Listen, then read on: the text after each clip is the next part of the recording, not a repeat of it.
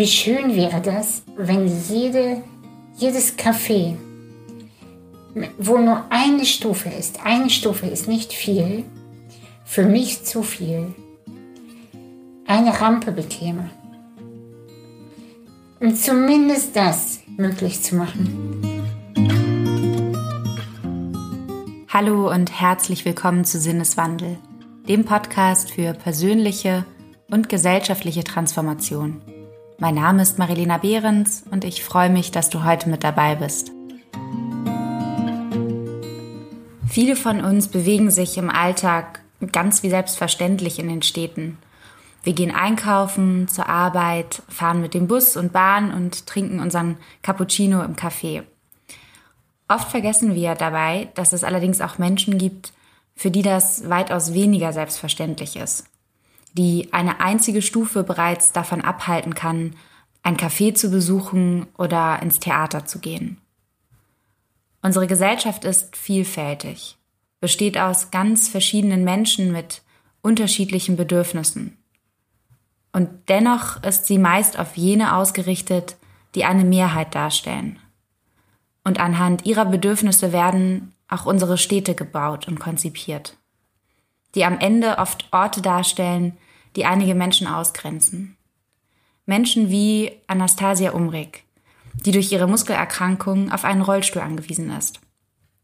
Und das ist fatal, denn dadurch entstehen Parallelwelten, die keinen Raum für Begegnung bieten. Man lebt aneinander vorbei, blind für die Bedürfnisse der anderen, oft ohne sich dessen überhaupt bewusst zu sein. Ich selbst erinnere mich noch ganz gut, dass ich damals in einem sogenannten inklusiven Kindergarten war und mit der größten Selbstverständlichkeit mit meinen Freunden gespielt habe. Mit Cora, die im Rollstuhl saß, oder mit Onur, der Trisomie 21, also das Down-Syndrom hatte. Aber heute sind ja die Begegnungen im Alltag irgendwie rar geworden, muss ich sagen. Und das Gespräch mit Anastasia hat mir das eigentlich erst wieder wirklich bewusst gemacht. Anastasia Umrik ist ursprünglich aus Kasachstan, lebt aber wie ich im schönen Hamburg. Und dank Aktion Mensch, die sich bereits seit über 50 Jahren für Menschen mit Behinderung und Inklusion stark machen, haben wir uns in Hamburg getroffen. Und ich gebe zu, ich war ja ein wenig nervös am Anfang vor allem aus Angst, etwas Falsches zu sagen oder auch in ein Fettnäpfchen zu treten. Diese Sorge hat mir Anastasia allerdings ziemlich schnell dank ihrer humorvollen, selbstbewussten und vor allem auch nahbaren Art ganz schnell genommen. Und das Gespräch hat mir vor allem bewusst gemacht, wie wichtig es ist, Begegnungsräume zu schaffen. Denn eine tolerante und inklusive Gesellschaft erfordert Bewusstsein von uns allen und den Mut, sich einzusetzen, um Barrieren im Kopf vor allem abzubauen. Womit wir, glaube ich, alle anfangen können, indem wir uns achtsam begegnen, in den Dialog treten und aktiv werden. Für eine Gesellschaft, die allen Menschen, egal ob mit oder ohne Behinderung, Partizipation am Zusammenleben an unserer Gesellschaft ermöglicht. Die jeden als Mensch wahrnimmt, der gehört und gesehen werden will. Anastasia sagt dazu selbst, dass wir alle gleich sind, stimmt schlicht und einfach nicht. Dass jeder alles haben kann, auch. Dass wir alle gleich wert sind, doch, das unterschreibe ich. Anastasia ist eine wirklich beeindruckende, starke und zugleich warmherzige Frau und ich bin wirklich sehr dankbar für diese Begegnung und freue mich heute unser Gespräch mit dir teilen zu können.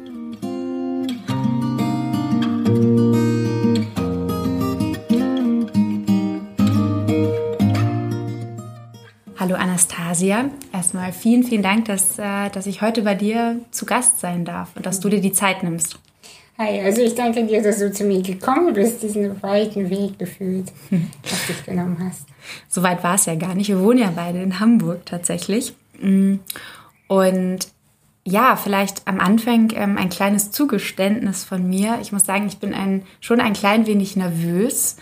Ähm, tatsächlich aus der Sorge heraus, dass ich vielleicht in dem Interview etwas, etwas sagen könnte, was man vielleicht nicht so sagen sollte oder womit ich dir auf die Füße trete und ähm, habe mir selber die Frage gestellt, woran das eigentlich liegt. Und ähm, vielleicht hast du darauf ja eine Antwort, weil, oder was, was, was denkst du darüber? Also ich denke, erstens, wenn wir nicht miteinander sprechen, äh, erfahren wir zu wenig übereinander.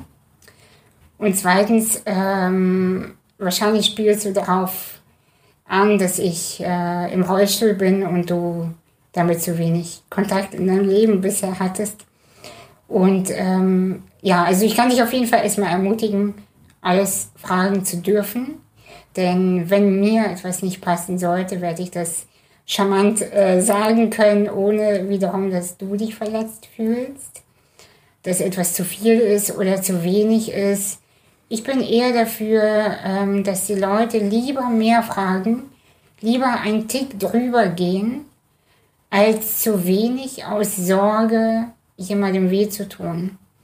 Denn, weißt du, die Schmerzpunkte von jedem Einzelnen, ob mit oder ohne Behinderung, die liegen ganz woanders. Ich könnte jetzt auch aus Versehen irgendwelche Punkte treffen und du denkst dann, oh mein Gott, das erinnert mich an ein Erlebnis in meinem Kindergarten und äh, brichst in Tränen aus. Ähm, genauso kann es mir auch passieren. Also keine Sorge, los geht's. Das ist erstmal sehr, sehr beruhigend äh, für mich und ähm, gibt auch, also generell fühle ich mich bei dir total wohl und ähm, lustigerweise, du hast gerade den Kindergarten angesprochen. Ich war tatsächlich ähm, in einem, nannte sich glaube ich inklusiver Kindergarten, ah, auch hier ja in Hamburg in der Sternschanze. Und ähm, ich erinnere mich noch sehr gut, dass ich völlig frei als Kind, wie das wahrscheinlich die meisten Kinder machen, ohne jegliche Vorurteile und mit dem größten Selbstverständnis mit Freunden und Freundinnen gespielt haben, die zum Teil vielleicht gehörlos waren oder eben auch im Rollstuhl saßen. Mhm. Und dann aber in meinem späteren Leben tatsächlich weder in der Schule noch ähm, auf der Universität gab mhm. es dann irgendwie weitere Berührungspunkte ähm, mit Menschen, ähm, die mit einer Behinderung leben. Und ähm, ich stelle mir die Frage, wie, wie das eigentlich sein kann. Was, was sind da so deine persönlichen Erfahrungen vielleicht auch mit? Tja, ich würde wirklich auch gerne wissen, was ist mit den Kindern passiert. Ähm, ich selbst bin mit sieben Jahren erst nach Deutschland gekommen. Wo kommst du ich eigentlich? Komm, genau, ich komme aus Kasachstan. Und ich bin mit sieben Jahren hergekommen und konnte kein Deutsch und bin erstmal tatsächlich auf eine Sonderschule gekommen und bin dort bis äh, zu meinem 16. Lebensjahr geblieben. Das heißt, ich hatte damals auch keine Freunde äh, ohne Behinderung. Mm, das kam dann erst später mit meiner Ausbildung und dann auch in der Uni und auch, äh, ja, irgendwann haben sich die Kontakte ergeben. Aber bis zu meinem 16. Lebensjahr hätte man mich quasi kaum kennenlernen können. Was ich sehr, sehr schade finde, weil ich hatte damals tatsächlich ähm, die Sehnsucht gehabt. Und Sonderschule bedeutet in dem Fall, dass du, war das eine, eine normal, oder was, was war das für eine Schule? Das war eine Schule, wo nur Kinder mit Behinderung waren. Nur. Okay. Und teilweise auch mit Lernbehinderung. Das heißt, ich saß äh, neben Kindern, die nicht wussten, welcher Tag nach Montag kommt und bin da natürlich intellektuell total untergegangen war schwierige Zeit für mich tatsächlich. Eine sehr prägende Zeit, ähm, die mich noch lange begleitet hat, also die, die mich auch negativ geprägt hat. Ist das auch einer der Gründe, weshalb du dich heute, ja, du bezeichnest dich auch selbst schon irgendwo als Aktivistin und setzt dich ein für Gleichberechtigung, für eine Gesellschaft, in der Toleranz im Prinzip Normalität ist? Ähm, war diese Zeit auch prägend dafür? Hm, bestimmt, unter anderem, weißt du, aber ich erfülle so viele Klischees. Ähm, zum einen, dass ich ja aus Kasachstan bin. Das heißt, meine Eltern sind die klassischen Aussiedler, Ausländer. Ähm, dann die Behinderung, dann bin ich auch noch eine Frau. Und das sind eigentlich alles so Punkte, die ja, die Anlass genug sind, um sich dafür einzusetzen. Außerdem finde ich aber auch, wer in der heutigen Gesellschaft nichts tut und nichts verändert oder kein Zeichen setzt für, einen, für eine bessere Gesellschaft irgendwie, wobei, was ist eine bessere Gesellschaft, könnte man auch diskutieren, äh, der, ähm, ja, ich glaube, der hat, hat einfach viel noch nicht verstanden. Also ja, ich kenne Ausgrenzung und ich kenne das Gefühl von ähm, Alleinsein und kämpfen müssen. Und das hat mit Sicherheit viel mit mir gemacht und mich auch sehr stark auch gemacht. Aber ähm, ich hoffe, ich kann es natürlich nicht wissen, dass ich mich auch ohne Behinderung dafür eingesetzt hätte. Tust du ja auch. Ich bin oder ich, ich gebe zumindest mein Bestes. Ich glaube, viele, da sind auch viele, viel, es hat viel mit, mit unbewusstem Handeln zu tun, dass man, dass man sich, man sagt ja auch nicht umsonst, ist man nicht Teil der Lösung, ist man Teil des Problems. Und deswegen, ähm, ich glaube, ich, es gibt viele Dinge, die ich auch übersehe und im Alltag, derer ich mir nicht bewusst bin, dass ich, ähm, weil ich eben im Prinzip auf weniger auf Unterstützung wahrscheinlich angewiesen oder nicht wahrscheinlich angewiesen bin und ähm, es mir aber gerade deshalb auch so wichtig ist, selbst das Bewusstsein dafür zu gewinnen und gerade in einer Gesellschaft, die angeblich ähm, sich als sehr oder für Toleranz einsetzt, Inklusion ist ja auch zu so einem neuen Trendbegriff geworden oder Diversity. Mhm. Ähm, wann würdest du sagen, leben wir in einer wirklich inklusiven Gesellschaft? Ähm, das, meine Definition, glaube ich, verstehen nicht viele oder finden das total strange, wenn ich das sage. Und zwar halte ich sehr viel von angenehmer Ignoranz. Weißt du, wenn, wenn ähm, jeder das machen darf, was er macht, und es tangiert mich nicht. Ich glaube nicht, dass wir alles verstehen müssen. Ich glaube nicht, dass wir bei alles auch wissen müssen und dass wir auch immer uns für jeden, ähm, für jeden Lebensbereich äh, uns einsetzen können. Weil wir sind keine Götter, wir sind auch nicht mehr in der Politik, wir sind nur kleine, ja, wie soll ich sagen, kleine Persönlichkeiten vielleicht, kleine, große Persönlichkeiten. Und, ähm, aber weißt du, wenn wir einfach uns gegenseitig in Ruhe lassen, dass man nicht Dinge hinterfragt. Wenn jemand sagt, ich brauche diesen Rollstuhl oder ich brauche die Assistenz oder ich brauche den Fahrstuhl. Neulich stand ich in einer Einkaufspassage und dann standen da zwei Frauen ohne Behinderung vor dem Fahrstuhl. Und meine erste Reaktion war, ey, die, die nehmen mir meinen Platz weg. Der Fahrstuhl gehört mir, weil ich kann ja bitte offensichtlich nicht laufen. Und dann war mein zweiter Gedanke, wie frech. Was weiß ich über diese Frauen? Ich weiß doch überhaupt nicht, was für eine Geschichte die haben. Ich weiß doch überhaupt nicht, warum die da stehen. Und die wissen genau, dass ich sie in diesem Moment hasse. Und dann wurde ich, mein Herr so, so weich, weißt du, und dann habe ich gemerkt, ey, ganz ehrlich, lass uns alle gemeinsam in diese Fahrstuhl kommen und zusammen fahren. Und, und das meine ich halt mit die jeweiligen Geschichten, ohne sie zu kennen, aber einfach so ohne Kommentar stehen zu lassen. Das ist für mich Inklusion.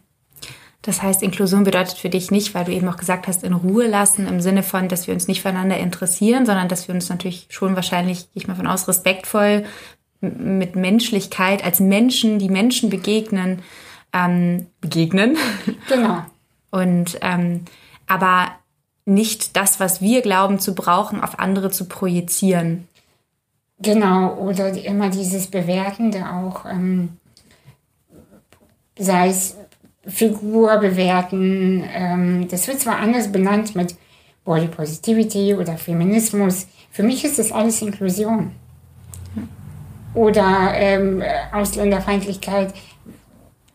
Das ist alles Inklusion. Inklusion ist leider nur in, der, in unseren Köpfen etwas geworden, wo wir die Behinderten in die Mitte der Gesellschaft holen. Ihr dürft bei uns mitspielen. Und das finde ich einfach falsch. Ja? Wir könnten einfach die Mitte vergrößern, ausweiten, ausdehnen und dann findet auch jeder da einen Platz. Und die Bezeichnungen dafür sind unterschiedlich. Feminismus und bla bla bla. Das ist alles das Gleiche. Das heißt, wir leben eigentlich, ähm, wenn ich dich richtig verstehe, in einer inklusiven Welt, wenn Inklusion eigentlich gar nicht mehr als Wort vielleicht auch sogar existiert, weil es eine Selbstverständlichkeit geworden ist, dass wir alle zusammenleben und dass wir im Prinzip keine Unterschiede mehr machen. Also dass wir so viel einerseits Rücksicht aufeinander nehmen, aber auf der anderen Seite auch, ähm, so wie du es eben gesagt hast, uns quasi in Anführungsstrichen in Ruhe lassen, genau. weil wir den anderen oder die andere so annehmen, wie diese Person nun mal ist und als Mensch wahrnehmen und nicht als eine Person mit Behinderung zum Beispiel jetzt. Genau, dass jeder mit seinen Bedürfnissen und Geschichten einfach sein darf. In der ähm, UN-Behindertenrechtskonvention, da ist ja das Recht auf Inklusion, Recht auf Inklusion seit 2006 schon festgeschrieben. Und äh, 177 Länder, darunter auch Deutschland, haben diese Konvention unterzeichnet. Und dabei geht es ja insbesondere auch um eine, ja, wie wir eigentlich schon besprochen haben, gleichberechtigte Teilhabe in der Gesellschaft. Und mich würde interessieren, hm, hast du das Gefühl, dass was darin steht oder das, wofür es steht, ähm, das wird auch so gelebt und umgesetzt? Nein. Wieso? Nein. Also das, was umgesetzt wird oder versucht wird, um, um umzusetzen, sind so Fahrstühle zum Beispiel bei den S-Bahnen und U-Bahnhöfen Wobei ich da ja auch eben gerade einen vermisst habe tatsächlich. Ja, das dauert ja, bis das erstmal genehm, beantragt, genehmigt. Dann muss das Wetter stimmen und die Laune und dann wird das, also das dauert einfach. So, aber immerhin ein bisschen bewegt sich was. Das bewegt sich wirklich was. Woran erkennst du das? Also gibt es da vielleicht so im Alltag einerseits Situationen, wo du immer wieder merkst, da fehlt noch irgendwie etwas, da muss noch was getan werden? Und auf der anderen Seite vielleicht auch Punkte, wo du merkst, dass es einen Fortschritt gibt? Naja, ich meine, ich bin viel unterwegs selber und ich sehe schon die Unterschiede, wo es gut läuft, wo es nicht so gut läuft. Ähm, Hamburg ist schon eine der guten Städte. Würzburg ist ganz schlimm. Woran, woran machst du das fest? Naja, sei es äh, die Möglichkeit, mit den öffentlichen Verkehrsmitteln zu fahren, ähm, wie die Leute da mit Behinderung umgehen. Da haben mir zum Beispiel Rollstuhlfahrer gesagt, steig bloß nicht in den Bus, die Busfahrer wollen uns nicht haben. ja, ja, und ich meine, es gibt einfach ganz viele Situationen, ähm, wo Menschen ihren Platz in der Stadt oder über Land leben, wollen wir gar nicht reden, äh, finden. Und weißt du, Fahrstühle alleine, oder Zugänglichkeiten in Gebäuden, in öffentliche Gebäude. Das, das ist schon ganz okay. Das, privat ist ein großes genau, Problem. Ne? Genau. Es ist nicht das, was die Inklusion ausmacht. Ich suche schon seit fast zwei Jahren äh, nach einer neuen Wohnung. Ich würde gerne einfach ein bisschen mehr in die Stadt ziehen oder einfach mal woanders hinziehen. Ähm, es gibt keine freien Wohnungen in Hamburg für Rollstuhlfahrer. Immer wenn ich äh, neuen Hilfsmittel haben möchte, muss ich mega darum kämpfen. Da hast du ja auch, vielleicht hast du Lust, diese kleine, ja, doch recht ergreifende Geschichte zu erzählen, die jetzt letztens, also du hast sie auf Twitter veröffentlicht, habe ich zufälligerweise gestern gesehen, Artikel. Mhm. Vielleicht hast du, magst du die Geschichte erzählen? Ja, ich habe einen äh, Rollstuhl beantragt und es ging hin und her mit Absagen und Widersprüchen. Und ähm, dann rief mich die Sachbearbeiterin an und äh, sagte zu mir, ähm, also ich habe ihr gesagt, dass ich die eine Funktion, die Höhenverstellbarkeit, äh, dafür brauche, um auswärts auf die Toilette gehen zu können, damit mich meine Assistentinnen heben können. Und dann sagte sie, ich soll vielleicht doch lieber eine Windel anziehen oder auf sonstige ähm, Inkontinenzutensilien zugreifen und bitte immer, bevor ich das Haus verlasse, auf die Toilette gehen. Ich habe zwei Tage überlegt, wie ich damit umgehe. Es hat mich wirklich persönlich getroffen.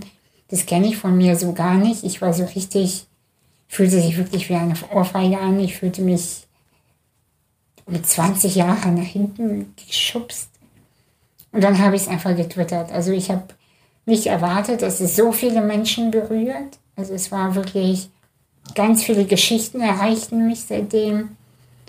Leute, die seit einem Jahr keinen Rollstuhl haben, die nicht aus dem Haus können. die ihren Job verloren haben, weil sie sich nicht mehr vorwärts bewegen können. Das, also am Ende entscheiden solche Sachen. Am Ende entscheidet der Fahrstuhl vor der Tür, nicht die Inklusion. Was nützt mir der Fahrstuhl, wenn mir die Krankenkasse Nein sagt? Und das sind so Sachen, oder wenn du, weiß nicht, mit der Assistenz, ich lebe mit einer 24-Stunden-Assistenz und ich musste damals ganz doll darum kämpfen.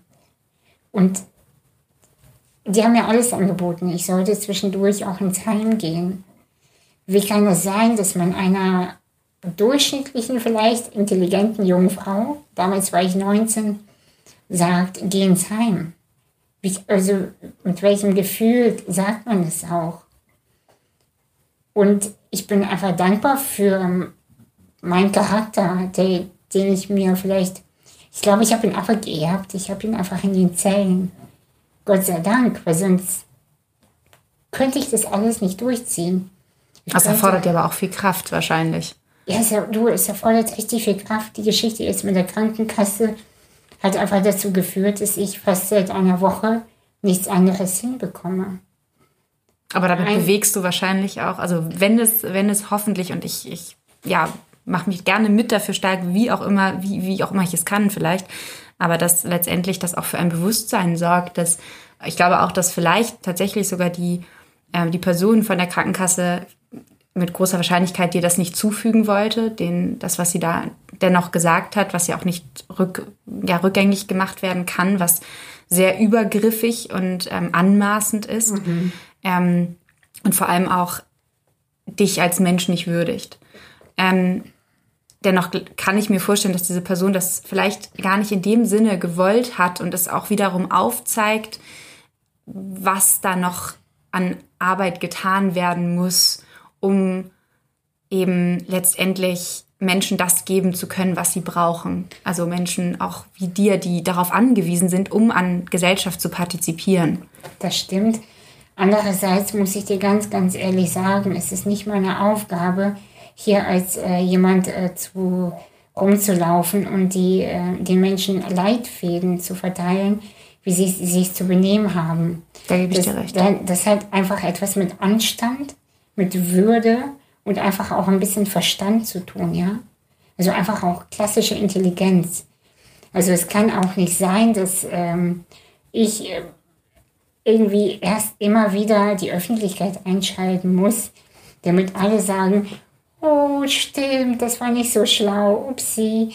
Ja, Mensch, also, hm, da gebe ich dir absolut recht. Und ich finde auch nicht, dass das in irgendeiner Form äh, das entschuldigt, was, was da passiert ist. Auf gar keinen Fall. Das wollte ich damit nicht ausdrücken. Ähm, was mich jetzt noch interessieren würde, auch in dem Zusammenhang, was glaubst du, muss denn vielleicht auch noch was muss noch passieren, damit letztendlich so etwas nicht mehr geschieht, beziehungsweise vielleicht kann man es nicht komplett, ähm, ja, also, also dass, dass mal solche Dinge vielleicht passieren, ist ja. vielleicht nicht zu verhindern, dass man ähm, aber dass letztendlich Barrieren abgebaut werden, vor allem auch, die es uns ermöglichen, ähm, uns in den anderen Menschen hineinzuversetzen und ähm, sowohl eben auf, auf, auf, ähm, auf also in, als Denkprozess. Also was muss passieren, damit so ein Sinneswandel vielleicht auch stattfindet? Was, was würdest du sagen? Also zum einen auf jeden Fall die Politik, weil der, der Fisch stinkt immer vom Kopf und äh, die Politik, aber auch, was, äh, was ich sehr, sehr wichtig finde, ist, ähm, dass die Menschen, die davon, darauf angewiesen sind, darüber sprechen, aber jetzt nicht mit einem erhobenen Zeigefinger. Wieso? Dies, dieser erhobene Zeigefinger hat mich immer genervt.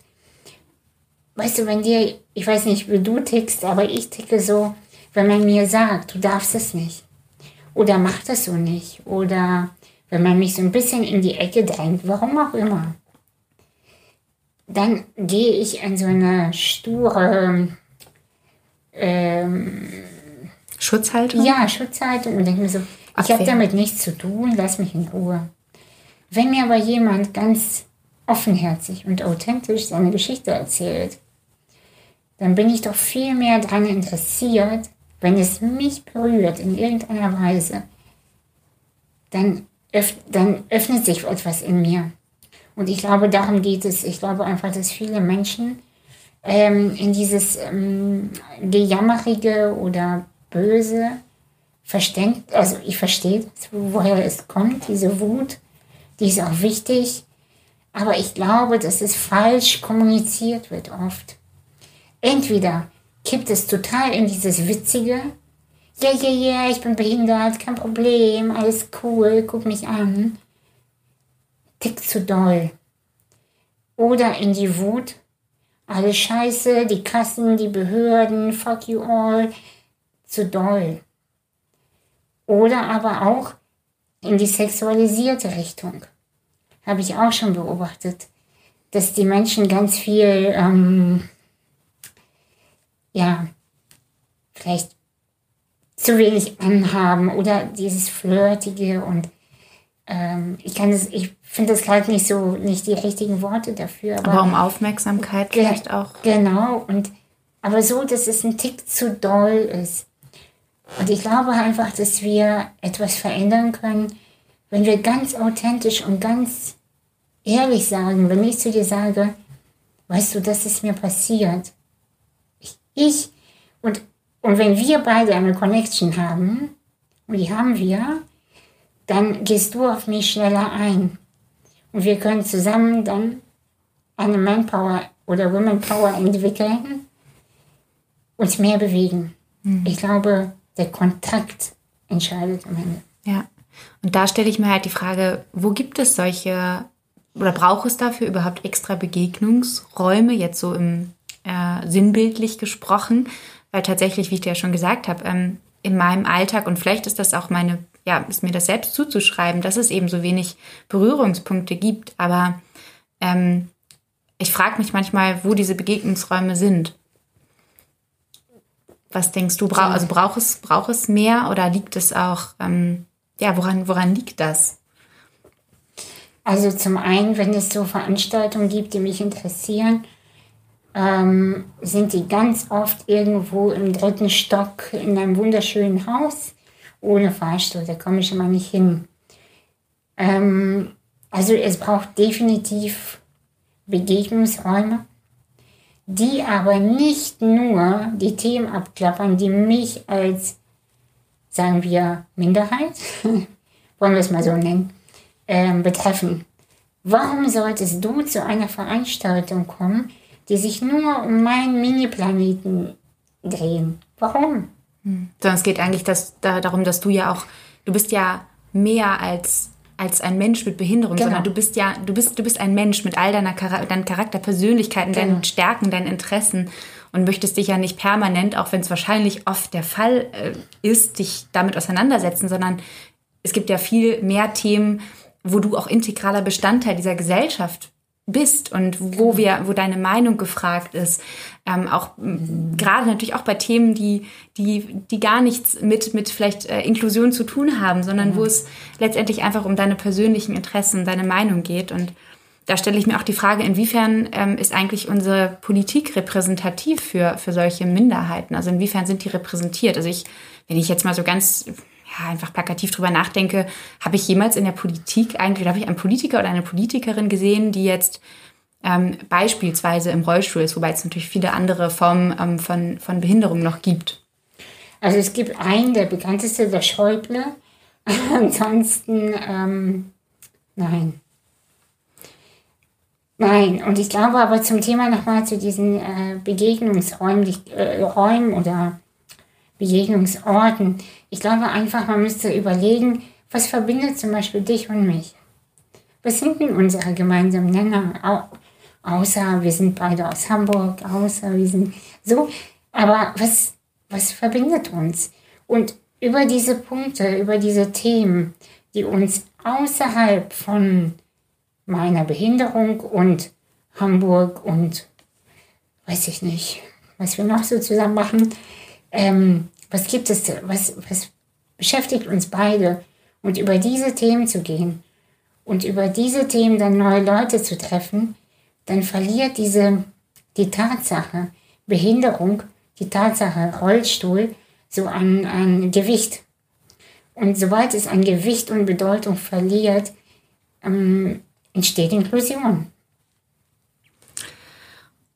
Mm, vielleicht nochmal auf die Frage zurückkommt, ähm, was es noch braucht, um Barrieren abzubauen. Da hätte ich nochmal ein, zwei Fragen zu, weil ich glaube, ähm, dass vielleicht einige Menschen da auch ja im übertragenen Sinne Berührungsängste haben, also so wie ich das am Anfang auch angesprochen habe, Angst, vielleicht etwas Falsches zu sagen oder zu tun. Ähm, gibt es da etwas, was du ja, was du dazu oder was, was, was du diesen Menschen mitgeben wollen würdest? Auf jeden Fall mutig bleiben. Denn Menschen mit Behinderung, die haben so viele unterschiedliche Charaktere, wie alle anderen auch wenn man Fragen hat oder wenn man Lust hat, jemanden kennenzulernen, einfach darauf äh, losgehen und ähm, sprechen, ansprechen und die, dieses mulmige Gefühl überwinden. Also ich, ich bin, tatsächlich, vielleicht glaubst du es nicht, aber ich bin echt schüchtern. Ne? Also wenn ich auf Veranstaltungen gehe und weißt du, wenn ich reinkomme, man sieht sofort, ich bin da, ich habe eine ich habe eine Präsenz und mein Rollstuhl quietscht auch so laut, dass man merkt, ich bin da. und ähm, trotzdem, ich kann keine Leute ansprechen. Nicht, weil die mich nicht interessieren, sondern ich bin echt eigentlich so eine Introvertierte. Ne? Und das war schon immer so? Das war schon immer so. Und ich habe das immer auf die Behinderung geschoben. Aber jetzt, wo ich das Thema Behinderung echt für mich abgearbeitet habe, merke ich, das hat gar nichts mit der Behinderung zu tun, das bin ich. Und, aber, Und das ist ja auch in Ordnung. Genau, aber wenn mich die Leute ansprechen, dann freue ich mich immer, ne? dann quatsche ich auch gerne. Aber ich selbst, ich bin einfach echt schüchtern. Aber zum Thema, was braucht es, um Barrieren abzubauen? Also Mut von beiden Seiten. Verantwortungsbewusstsein von beiden Seiten. Denn ich beobachte, dass viele Menschen mit Behinderung erwarten, dass die ohne Behinderung denen alles möglich machen und sie selbst passiv sind. Ich finde, es ist aber auch immer wichtig zu zeigen und so ähm, Zeichen zu setzen, hey, es gibt mich. Ich wäre auch gern dabei gewesen. Und selbst wenn es bei diesem Jahr nicht klappt, beim nächsten Mal werden die bestimmt daran denken, na, warte mal, da gab es doch eine, die hat man gefragt. Ja, ich glaube jetzt wieder nicht, aber bestimmt beim übernächsten Mal einfach immer wieder sagen, hey, ich bin auch da. Das finde ich sehr, sehr wichtig. Dann würde ich, wenn ich in der Politik wäre. Ist ja möglich, oder? Oh, nee. Was Lieber für, nicht. Für bestimmte Dinge ist aber der Zug abgefahren und äh, meine Kapazitäten begrenzt. Aber wie schön wäre das, wenn jede, jedes Café wo nur eine Stufe ist, eine Stufe ist nicht viel, für mich zu viel, eine Rampe bekäme. Um zumindest das möglich zu machen. Das klingt nicht schwer. Das, das klingt nicht schwer, das ist auch nicht schwer. Also falls jetzt gerade hier irgendwelche Café, Restaurantbesitzer zuhören. Genau. Ich würde gerne zu euch kommen. Ja. Ja, das ist tatsächlich ganz oft ich liebe Cafés, ich liebe diese Atmosphäre. Ähm, ich, ich nehme mir dann immer vor, da zu arbeiten, aber eigentlich gucke ich dann durch die Gegend wie so ein ähm, kleines Kind. Ich liebe das einfach. Da haben wir schon eine Gemeinsamkeit, das liebe ich nämlich auch. Ja, tust du dann auch immer so, als würdest du arbeiten? Oder? Manchmal, oder? manchmal bin ich aber auch, also trinke ich wirklich einfach Kaffee und schaue ja. mich um und dann kommt man ja auch mit den, mit den spannendsten Menschen ins Gespräch. Genau, und, ähm, und das kann ich viel zu selten tun. Es gibt so ein paar Cafés in Hamburg, die das schon kennen oder die zufällig ebenerdig sind, was für ein Glück. Aber es gibt auch Cafés, wo ich so immer wieder denke, hey, du siehst so schön aus, vom Weiten. Und ja, ich kann mir, also Hamburg hat Geld. Hamburg ist eines der reichsten Städte. Gib den Cafés und wem auch immer bitte mobile Rampen. Mhm. Und das liegt ja, glaube ich, unter anderem auch daran, also ich glaube, viele Kaffeebesitzer sind sich dessen vielleicht auch leider einfach nicht bewusst, dass es ein Ja. Problem darstellt. Und Ja. es kann ja nicht in, in deiner oder der Verantwortung von Menschen mit Behinderung liegen, jedem Kaffeebesitzer irgendwie an die Tür zu klopfen und zu sagen, Entschuldigung, ich hätte gerne eine Rampe, Genau. wo sich im Zweifelsfall dann vielleicht noch nichts tut, weil es ja angeblich nur eine Person ist, die an die Tür geklopft hat, Genau. sondern es muss zu einem Selbstverständnis gehören, dass ähm, auch private, Mhm. ähm, das Unter also private Unternehmen, Cafés und so weiter, die nicht äh, aus öffentlich, der öffentlichen Hand entstammen, eben zugänglich sind. Genau. Ja, und äh, da kann ich mich gar nicht sichtbar machen, weil die sehen ja nicht, wie ich am Schaufenster stehe und sehnsüchtig reingucke und denke, naja, beim nächsten Mal vielleicht, im nächsten Leben vielleicht, ja. Glaubst du, das hängt auch damit zusammen, dass eben dieses Bewusstsein nicht da ist, dass Menschen mit Behinderung vielleicht auch in den Medien auch nicht so präsent, also repräsentiert sind? Also wenn ich jetzt an die klassischen Medien denke, dann passiert was sind für dich klassische Medien genau? Mm, Also wo Fernsehen, Radio, aber auch Werbung. Das Problem ist, dass Menschen mit Behinderung in den Medien, wenn sie überhaupt da auftauchen, dann immer als Problemfälle. Ja, also jetzt so wie ich mit der, mit der Situation mit der Krankenkasse, ich bin ja auch in die Medien damit gekommen, aber leider auch wieder mit einem Problemfall.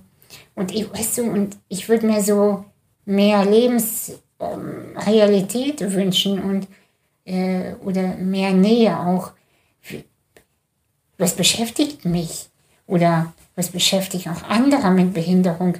Ganz bestimmt nicht den ganzen Tag Krankenkasse und Behörde, ja? Also bitte nicht. Hm, Du hast ja auch ein eigenes Fotoprojekt mal gestartet, das heißt ähm, Anders Stark. Genau. Mhm. Genau. War das auch, oder vielleicht magst du da noch mal was zu erzählen, was da so deine Intention war, ob das damit zusammenhängt, dass du da vielleicht auch Menschen mit Behinderung, wäre jetzt so meine Idee gewesen, anders oder in Anführungsstrichen realitätsnah mal von einer ganz anderen Seite zeigen wolltest? Genau, das ist jetzt schon sehr, sehr lange her. Ich habe lange nicht mehr darüber gesprochen. Das war jetzt schon vor acht Jahren ungefähr. Und zwar ging es um äh, Frauen mit einer Muskelerkrankung. So wie du auch eine? Ge- Genau, ich habe auch eine Muskelerkrankung. Das heißt, die Stärke ist anders. Und das äh, Projekt hieß Anders stark, Stärke braucht keine Muskeln. Und da wollte ich äh, die Frauen, das waren nur Frauen, ähm, sichtbar machen. Ich wollte zeigen, es ist, es ist nicht immer nur so oder so. Es ist nicht immer nur traurig und weinend aus dem Fenster gucken. Ja, auch, weil wir Menschen sind. Aber es gibt auch so viele schöne Momente und so viele coole Frauen, Persönlichkeiten, die auch echt freien Humor haben, die sehr intelligent sind. Da, es kann nicht sein, dass wir immer nur diese eine Facette sehen. Und äh, da, das war damals mein Thema, die Weiblichkeit und die Sichtbarkeit. Und äh, da bin ich sehr stolz darauf. Das, das war wirklich damals ein großer Erfolg. Toll. Was macht dich denn persönlich besonders glücklich, weil du es eben angesprochen hast? Für mich ist es wichtig, äh, auf meine Intuition zu hören. Egal worum es geht, dass ich meine Entscheidungen treffe ähm, aus der Mitte heraus. Aus meinem Herzen heraus, dass ich mich meinen Themen stelle, meinen Ängsten stelle und nicht so tue, als gäbe es bestimmte Dinge nicht. Ähm, ja, ich interessiere mich auf jeden Fall sehr für Feminismus und ähm, ja, für die Herzensthemen tatsächlich. Was, was lässt uns, wenn wir nicht beobachtet sind, wer, wer sind wir dann? Also die Frage nach dem Sein der Existenz. Genau. Als, Aber jetzt auch nicht so übertrieben, dass man denkt, oh, warum bin ich hier? Warum, warum, nee. Sondern ich bin jetzt hier und was kann ich damit anfangen? pragmatisch. Ein bisschen pragmatisch, ja. Gefühlt, aber pragmatisch. Das ist eine schöne Umschreibung. Ähm, als Teenager, da wolltest du ja, ähm, ja eigentlich ganz gerne nicht anders sein und ähm, wolltest am liebsten in Anführungsstrichen normal sein, nicht auffallen, wie alle anderen sein. Ähm, was hat dir dann letztendlich geholfen, ähm, ja, dich so anzunehmen, wie du bist?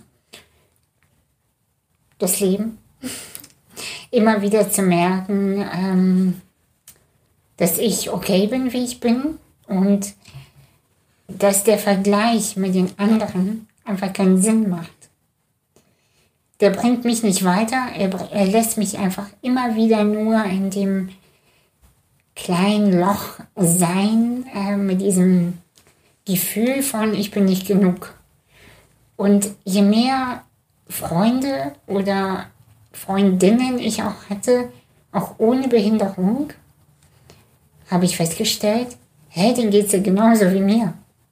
Die vergleichen sich auch den ganzen Tag.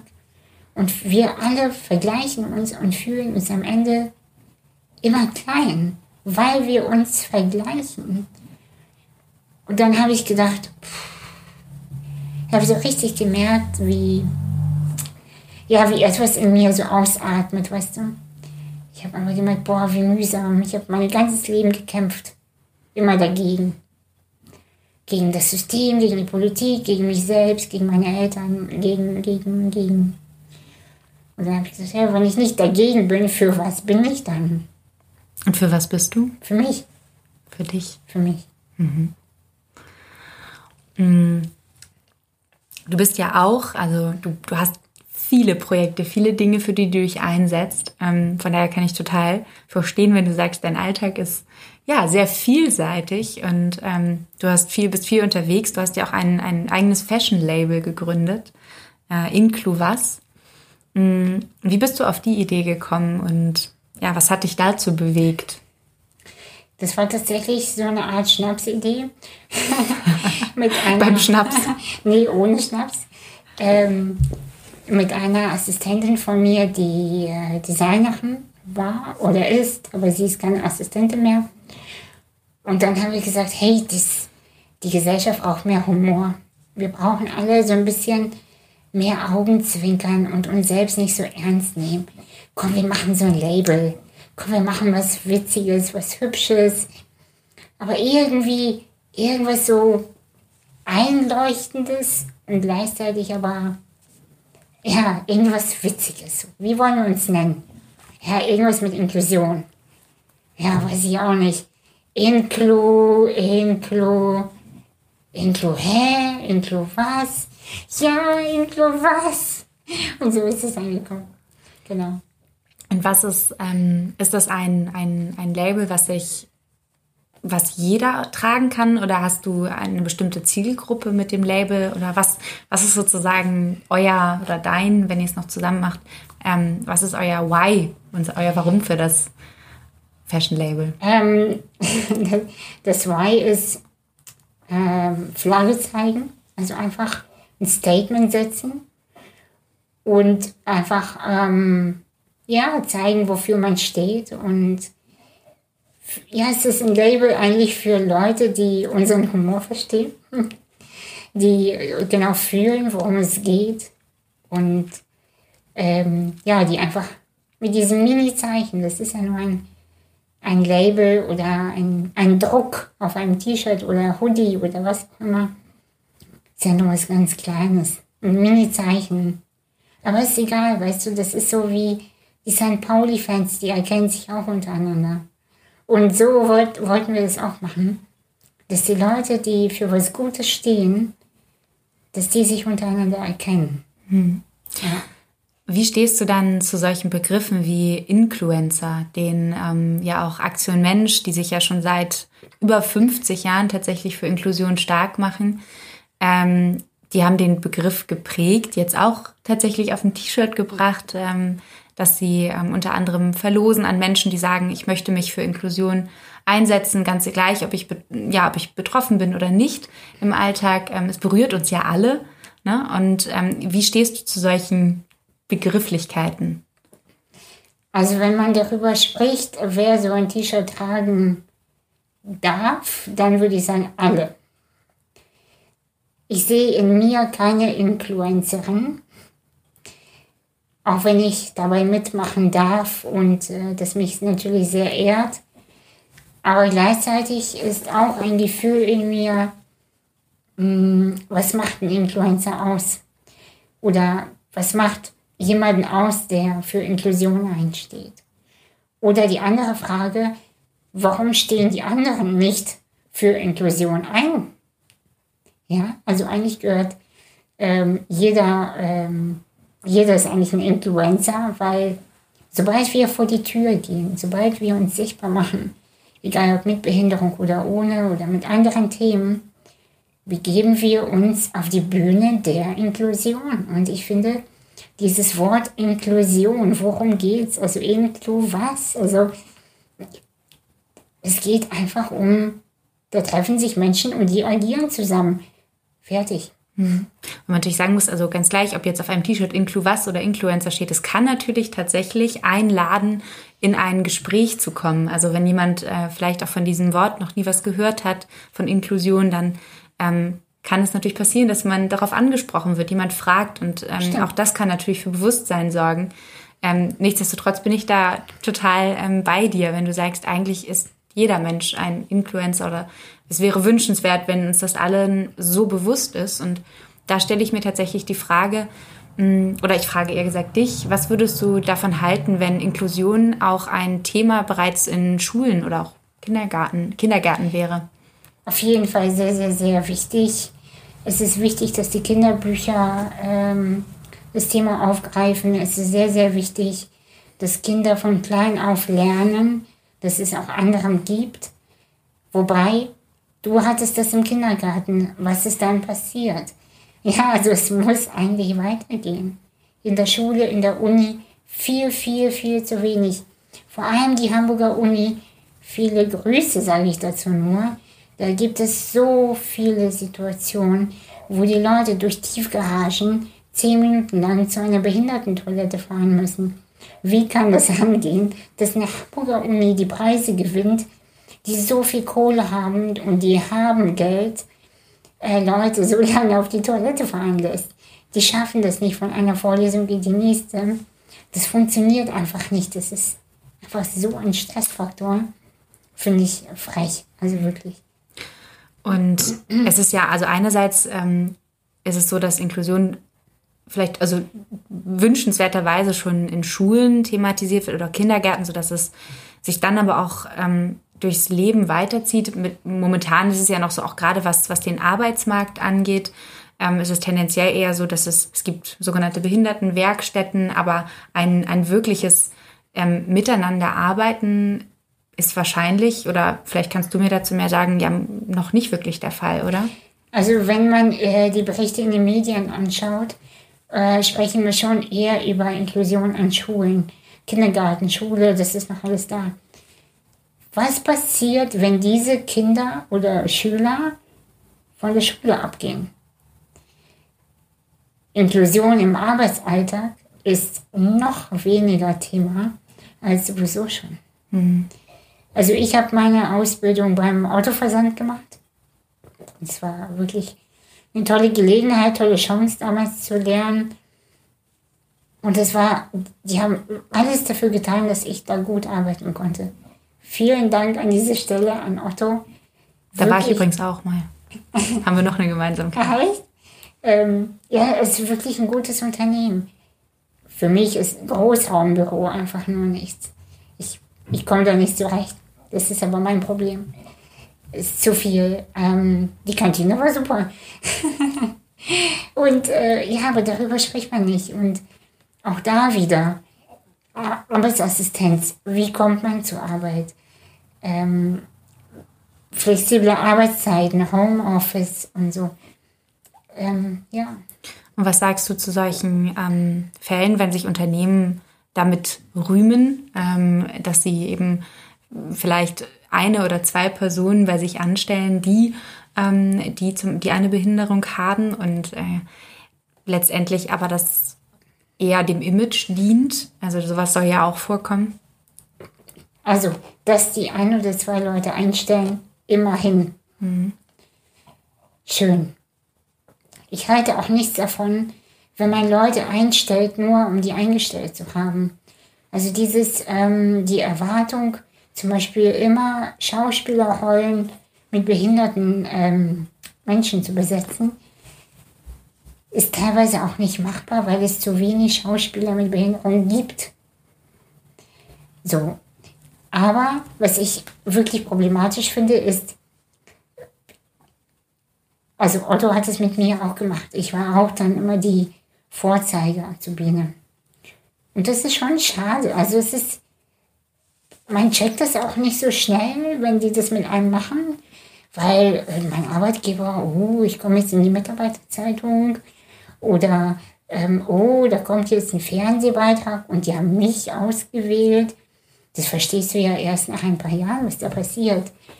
Und ähm, ja, also entweder stellt ihr Leute ein, weil sie gute Arbeit machen, oder ihr lasst es einfach ganz sein. Meine Meinung. Würdest du dir ähm, würdest du dir manchmal wünschen, dass du wirklich als, als du wahrgenommen wirst, unabhängig davon, ob du jetzt im Rollstuhl sitzt oder nicht? Oder gibt es auch solche Momente, wo das besonders vorkommt? Also, wo ich, du das erlebst? Ähm, ich werde selten als jemand mit Rollstuhl wahrgenommen. Das ist ganz schön. Mhm. Ich hätte nie gedacht, dass ich das irgendwann sagen werde. Aber in den wenigsten Fällen sprechen mich die Leute auf meine Behinderung an. Ich weiß, dass sie bestimmte Fragen im Kopf haben. Sowas wie, wie gebe ich dir die Hand oder umarme ich dich oder nicht oder wie auch immer. Das spüre ich, das sehe ich. Das macht aber nichts.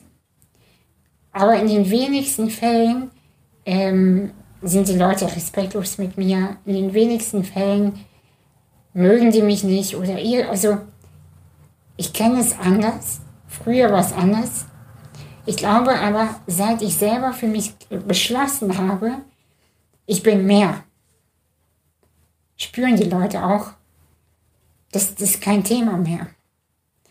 Der Moment, wo ich bestimmte Themen in den Vordergrund schiebe und sage, ah, du willst nicht mit mir ausgehen, weil ich im Rollstuhl bin, oder du willst mit mir Kaffee trinken, weil ich behindert bin. Also wie man es macht, man macht es falsch, ja. Und ähm, ich, über, ich überbewerte meine eigene Behinderung nicht mal so. Ich versuche trotzdem immer für mein Recht einzustehen aber am Ende des Tages bin ich dann doch eine um die 30-jährige Frau. Und fertig. Ich habe meine eigenen Themen. Was hast du für Wünsche so für die nächsten Jahre? Wünsche. Ich würde auf jeden Fall gerne ähm, nächstes Jahr einen Buchverlag bekommen.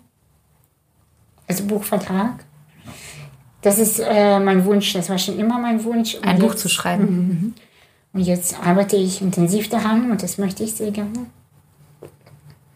Soll auch was fürs Herz sein, aber sehr autobiografisch. Also ich erzähle meine Geschichte. Und das hat viele Faktoren wiederum. Also ähm, ja, was mich geprägt hat. Das wünsche ich mir. Und ich wünsche mir tatsächlich, irgendwann aufs Land zu ziehen und dass ich aus dem Fenster gucke und einfach eine Wiese sehe. Und vielleicht steht da noch so eine Ziege. Und ich habe den ganzen Tag erstmal Ruhe. und schlecht, ganz schlechten Empfang. Schlechter Empfang finde ich gar nicht so schlimm. Mehr Ruhe. Ja, mehr Ruhe tatsächlich.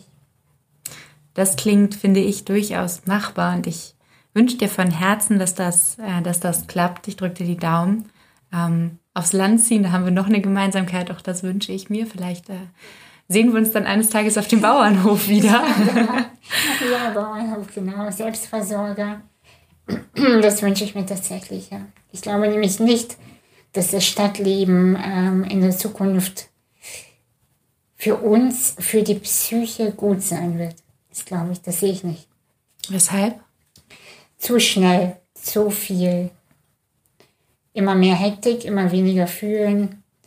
In den nächsten 20 Jahren sehe ich echt Schwierigkeiten für, für unsere seelische Gesundheit. Mhm. Wahrscheinlich auch für uns, also eins als Individuen, aber auch als Gesellschaft, genau. ne? weil weniger mhm. Zeit bedeutet auch weniger Achtsamkeit im Sinne von, dass wir uns gegenseitig weniger Aufmerksamkeit schenken ja. und dann eher mal dazu geneigt sind. Da gibt es ja auch diese spannenden Studien, falls du die kennst, ähm, wo ich glaube, das sind äh, Theologiestudenten, ich hoffe, ich sage jetzt nichts Falsches, aber ich glaube ja, die wurden ähm, einem Feldversuch unterzogen und zwar sollten sie, haben sie die Aufgabe bekommen, ein ähm, einen Vortrag halten zu müssen, ganz spontan und mussten dafür ganz schnell in ein anderes Gebäude laufen. Mhm. Ein Vortrag über ähm, wo es darum ging, um Gemeinwohl, um sich zu helfen und so weiter. Und auf dem Weg zu diesem anderen Gebäude ähm, saß ein, ein Mann, ein Mensch, der wohl, dem es nicht gut ging, auf dem Boden mhm. und ähm, hat eigentlich im Prinzip um Hilfe gebeten. Und die meisten der, der Studenten sind an diesen Menschen vorbeigelaufen, mhm. obwohl sie einen Vortrag zu diesem Thema gehalten haben, aber weil sie so im Kopf bei sich waren, weil mhm. sie Stress hatten. Und ja. ähm, ich finde, das ist sinnbildlich gesprochen kann man das auf unsere Gesellschaft übertragen. Je gestresster wir sind, je stärker wir in unserer eigenen subjektiven Welt hängen, die immer komplexer und schnelllebiger wird, mhm. desto weniger haben wir noch die Kapazität, uns, um uns zusammenzusorgen. Ja, oder genau das Gleiche ist es ja, dass wir jetzt über Inklusion sprechen. Und wenn du gleich gehst, ja, was ändert sich denn dann? Also ich hoffe, wenn es ausgestrahlt wird, dass zumindest ein paar Menschen so ein Mini-Aha-Moment haben und sagen, ja, ich möchte darauf achten. Oder nur zwei Kaffeebesitzer sagen, wow, ich möchte, dass Leute wie Anastasia bei mir Kaffee trinken können.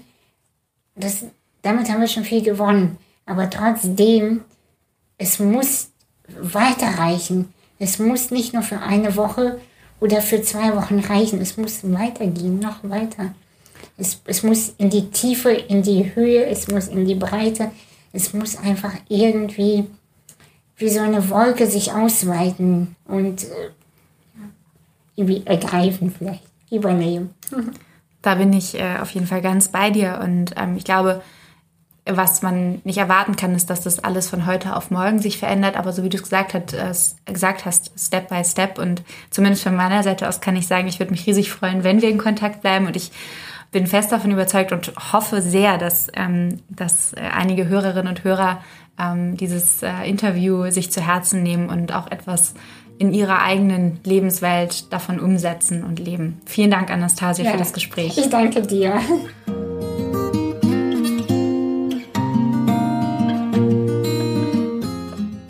Ich danke dir fürs Zuhören und hoffe, das Gespräch mit Anastasia hat dich ebenso berührt wie mich. Mir hat es vor allem noch deutlicher gemacht, weshalb Inklusion jede und jeden von uns angeht und oft schon mit kleinen alltäglichen Handlungen anfängt.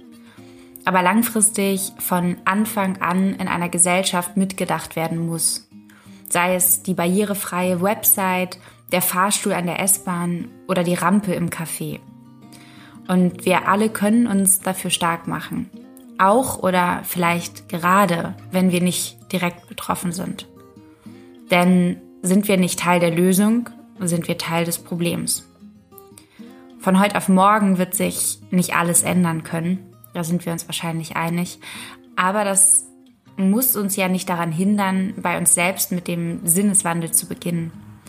Wenn du mehr über Inklusion, was du auch vielleicht persönlich machen und wie du dich einsetzen kannst, erfahren möchtest, dann schau am besten bei Aktion Mensch vorbei.